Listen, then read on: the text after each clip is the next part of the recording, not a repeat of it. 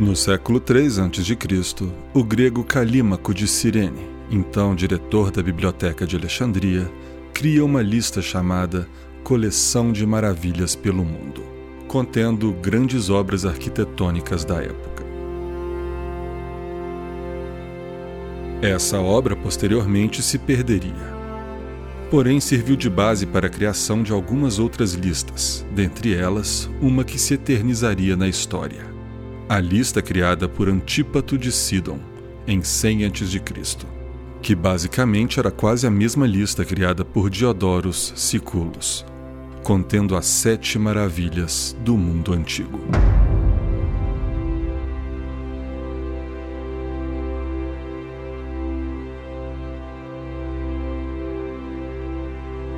Desde então, o mundo se encanta com a capacidade humana de realizar tão majestosos feitos arquitetônicos.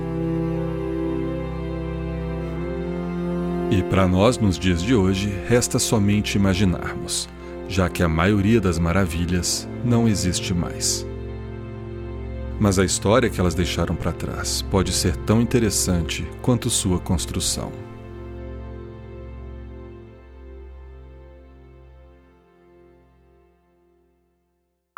Máquina do Tempo Loventur. Iniciando o sistema. Sistema online. Informar data de destino. Data de destino aceita. Atenção. 10, 9, 8, 7, 6, 5, 4, três, dois, um.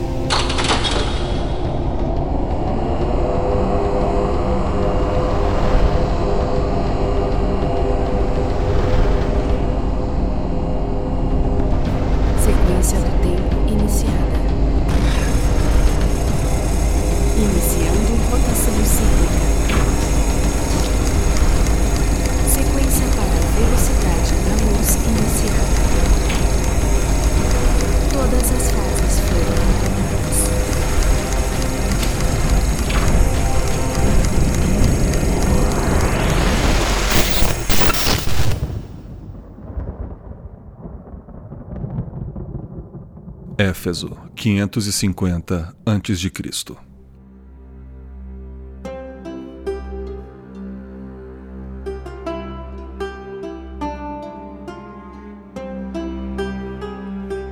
Acabavam as obras de construção do Templo de Artemis. Após mais de um século de empreitada, ele agora era o maior templo e uma das estruturas mais incríveis que o mundo havia visto até então.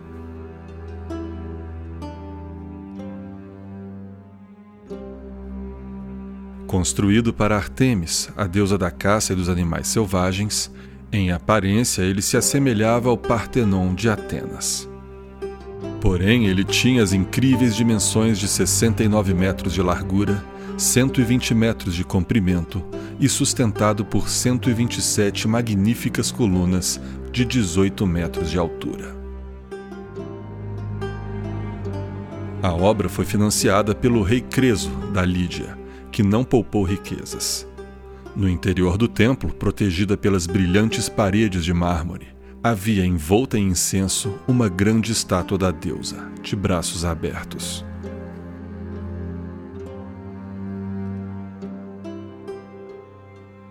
Era tão deslumbrante o templo que, dois séculos depois, um homem ateou fogo no edifício para conquistar uma duradoura fama por ter destruído algo tão famoso.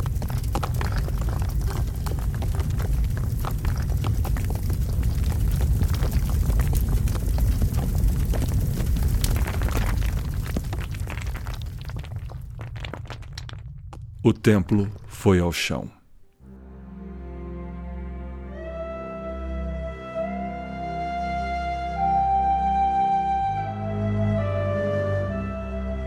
Os Efésios ordenaram que o nome do criminoso nunca fosse registrado, mas sabe-se hoje que seu nome era Erostratos.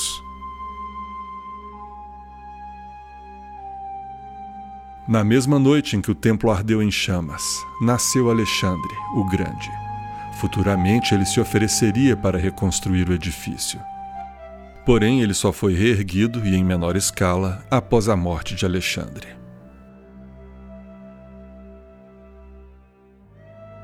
Anos depois, ele fora novamente destruído pelos godos em seus saques, e novamente ele fora reconstruído até que em 401 d.C. ele viu seu fim definitivo, através de uma massa furiosa de cristãos que levaram ao chão tudo que encontravam de pagão pela frente.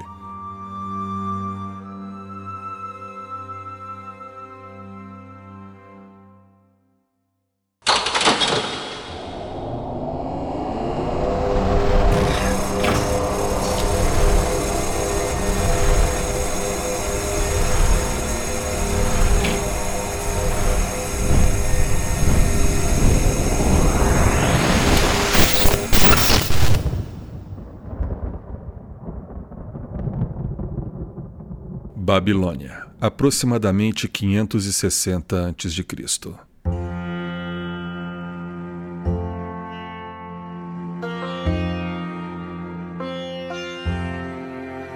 Um viajante que chegava pela primeira vez na capital do reino de Nabucodonosor II, famoso rei que havia libertado a Síria, se impressionaria por um enorme jardim suspenso sobre uma série de terraços. Chegando a 23 metros de altura, e contendo uma fauna e flora tão exótica quanto perfumada.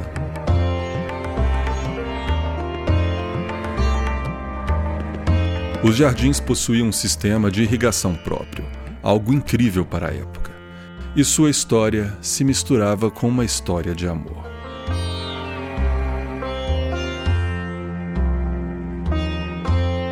Conta-se que o rei Nabucodonosor II casara-se com a princesa Amites de Média. Na Babilônia, Amites tinha muitas saudades das montanhas e flores de sua terra. Como forma de agradar sua esposa, o rei ordenou que se construísse uma enorme montanha repleta de plantas, flores e animais, surgindo assim, vários anos depois, aquilo que ficou conhecido como os Jardins Suspensos da Babilônia.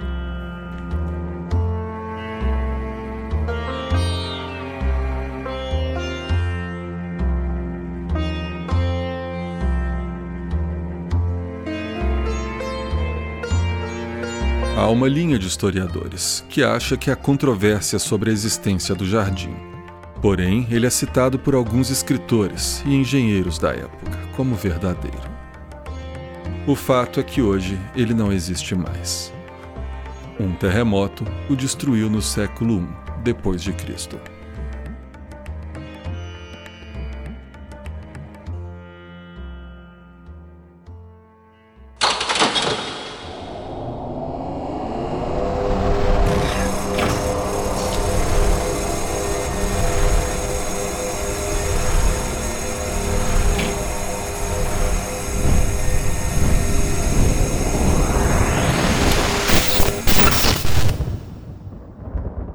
Olímpia, 435 a.C.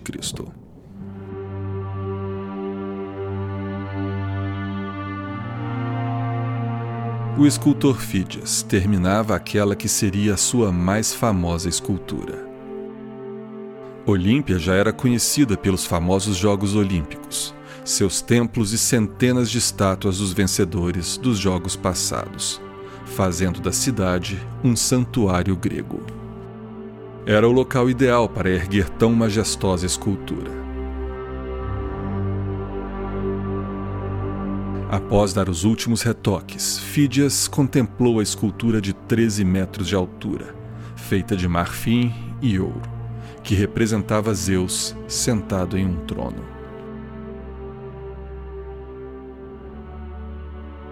A enorme escultura fora feita com tamanha perfeição que sua fama correu todo o mundo antigo recebendo comentários, como o de um orador grego que dizia que bastava um rápido olhar para a estátua para que todos os seus problemas se ofuscassem. O general romano Amélius Paulus escreveu que a escultura tocara sua alma, como se ele estivesse diante do próprio Deus.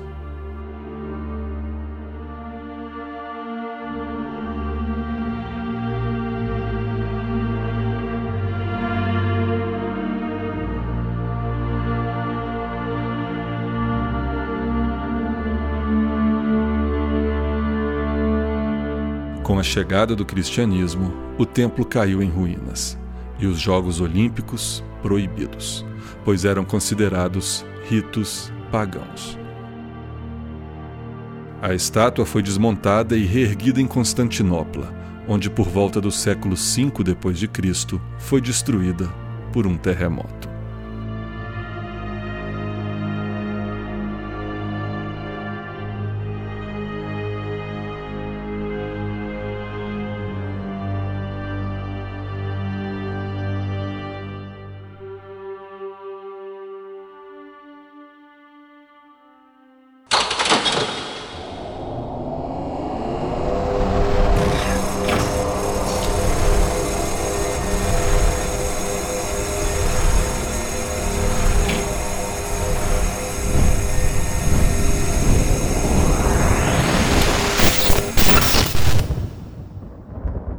Halicarnasso 353 a.C.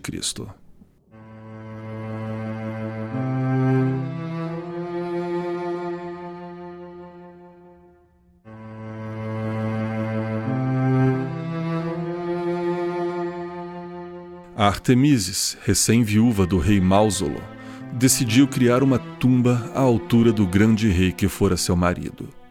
E assim surgiu uma obra tão grande e bela que a palavra mausoléu é derivada justamente da tumba de Mausolo.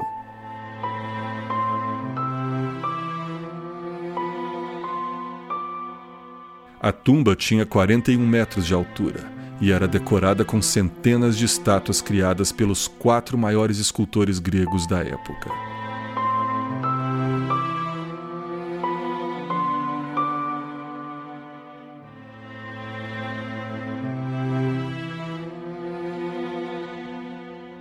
Por uma romântica ironia, Artemises morre dois anos depois de seu marido e suas cinzas foram levadas ao mausoléu junto com as do rei.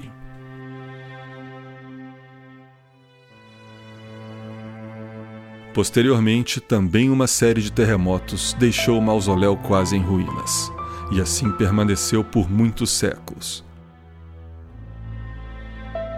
Até que em 1494 ele fora completamente desmontado e suas pedras usadas para erguer o Castelo de São Pedro.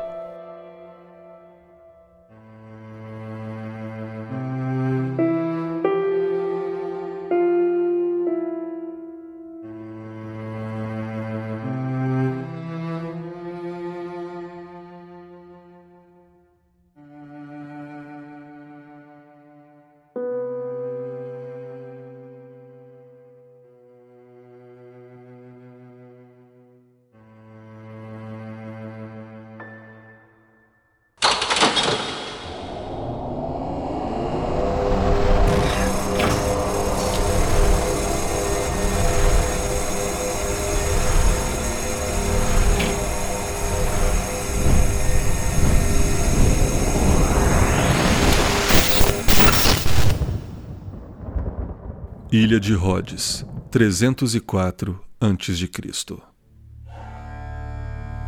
O exército de Demétrios é derrotado enquanto tentava invadir a ilha.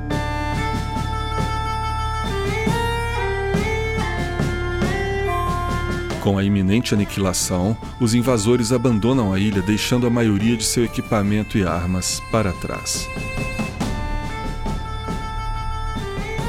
Os rodianos então recolhem e vendem todo o equipamento do inimigo. E com o dinheiro, erguem em seu porto uma gigantesca estátua em bronze do deus Hélios, padroeiro da ilha, que ficou conhecida como o Colosso de Rhodes.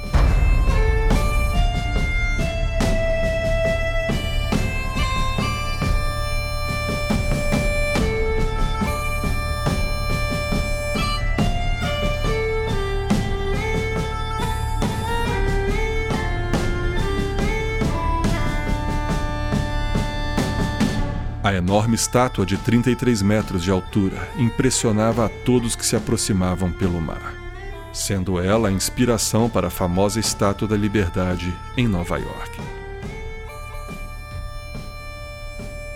A estátua, porém, não aguentou o terremoto que ocorreu 56 anos depois de sua construção e foi derrubada. A estátua era tão impressionante que suas ruínas ainda atraíram visitantes por mais de 800 anos. Plínio, o ancião, dizia que só um dedo do colosso era maior que a maioria das estátuas da época. Por volta do ano Domini 650, as ruínas do colosso foram vendidas para um mercador judeu de Edessa, que precisou de 900 camelos para levar todo o bronze para ser derretido. Era o fim do colosso de Rhodes.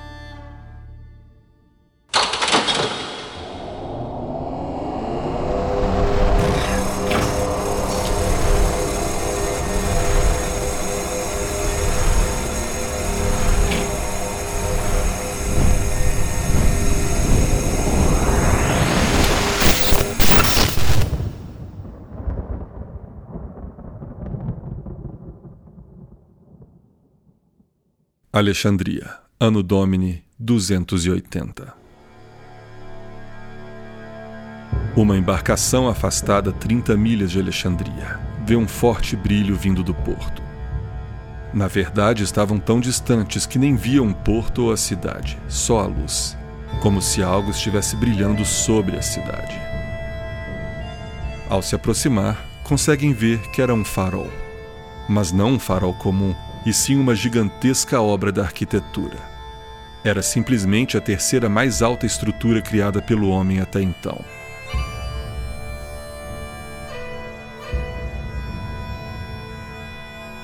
A base do farol era quadrada, seu meio octogonal e o topo circular, onde espelhos refletiam a luz do sol durante o dia e o fogo durante a noite. Muitos relatos da época diziam que era impossível descrever o farol de Alexandria com palavras.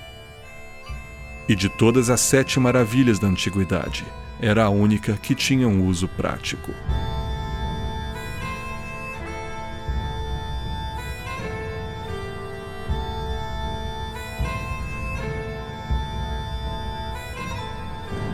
Alexandria era também o lugar onde se encontrava a maior e mais rica biblioteca do mundo antigo. Local onde inúmeros filósofos desenvolveram teorias e estudaram o céu e a terra, fazendo com que o farol de Alexandria fosse tanto literal quanto metafórico sobre a cidade.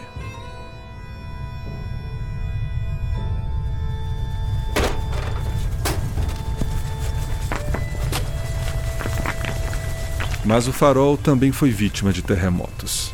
Ficou danificado pelo primeiro no ano de 956, depois em 1303, novamente em 1323 e recebeu seu golpe de misericórdia em outro terremoto no ano de 1480.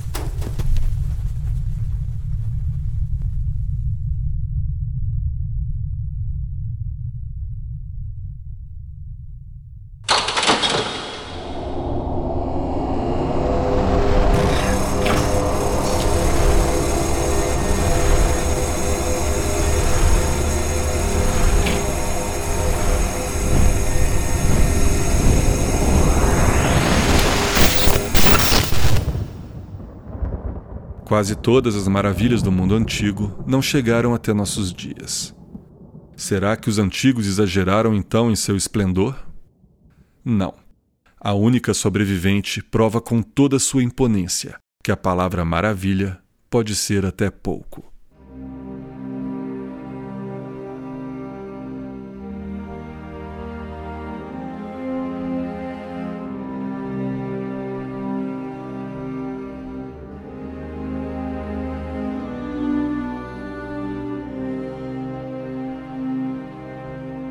Gizé, Egito, 2561 a.C. Dois mil anos antes de qualquer outra das sete maravilhas do mundo antigo surgir, a mais antiga delas já estava pronta.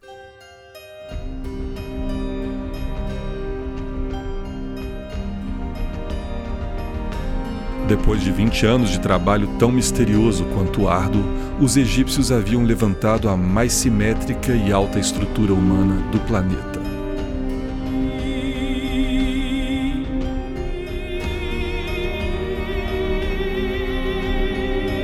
Na verdade, a pirâmide, construída como descanso final para o faraó Keops, por mais de 4 mil anos permaneceu com o título de maior construção humana.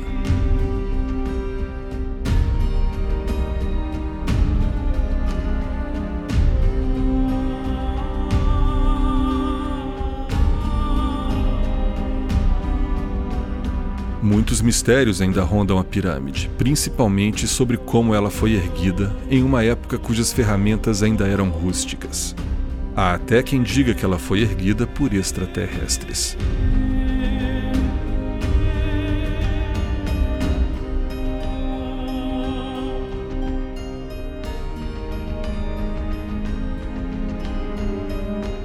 A pirâmide sobrevive o tempo até hoje e ainda esconde muitos mistérios. Ela foi colocada na lista das Sete Maravilhas unicamente por sua grandeza e perfeita simetria com a qual foi erguida. Os gregos nem imaginavam que dentro dela outras maravilhas estavam escondidas. Somente no século XVIII que começaram a escavar a pirâmide e então descobrir passagens, salas, catacumbas e tesouros dentro dela. Até hoje ela não foi completamente explorada, escondendo ainda sabe-se lá o que mais em salas secretas.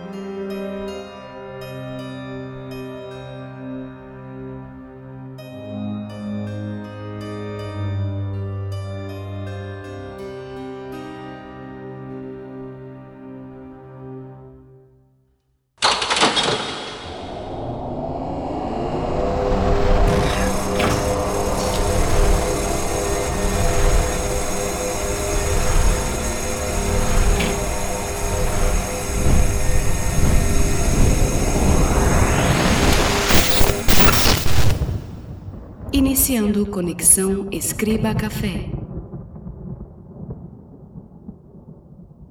Conexão estabelecida.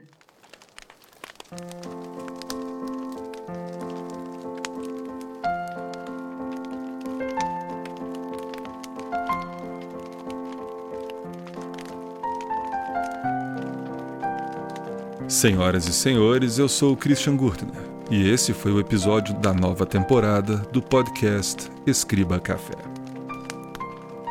Aproveite o momento e siga o Escriba Café no Instagram para conteúdo exclusivo. Basta buscar o arroba Escriba Café. O mesmo vale para o Facebook e Twitter, arroba Escriba Café.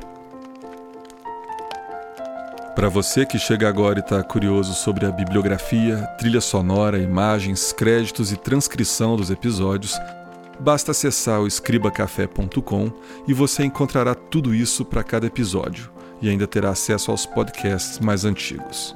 escribacafé.com.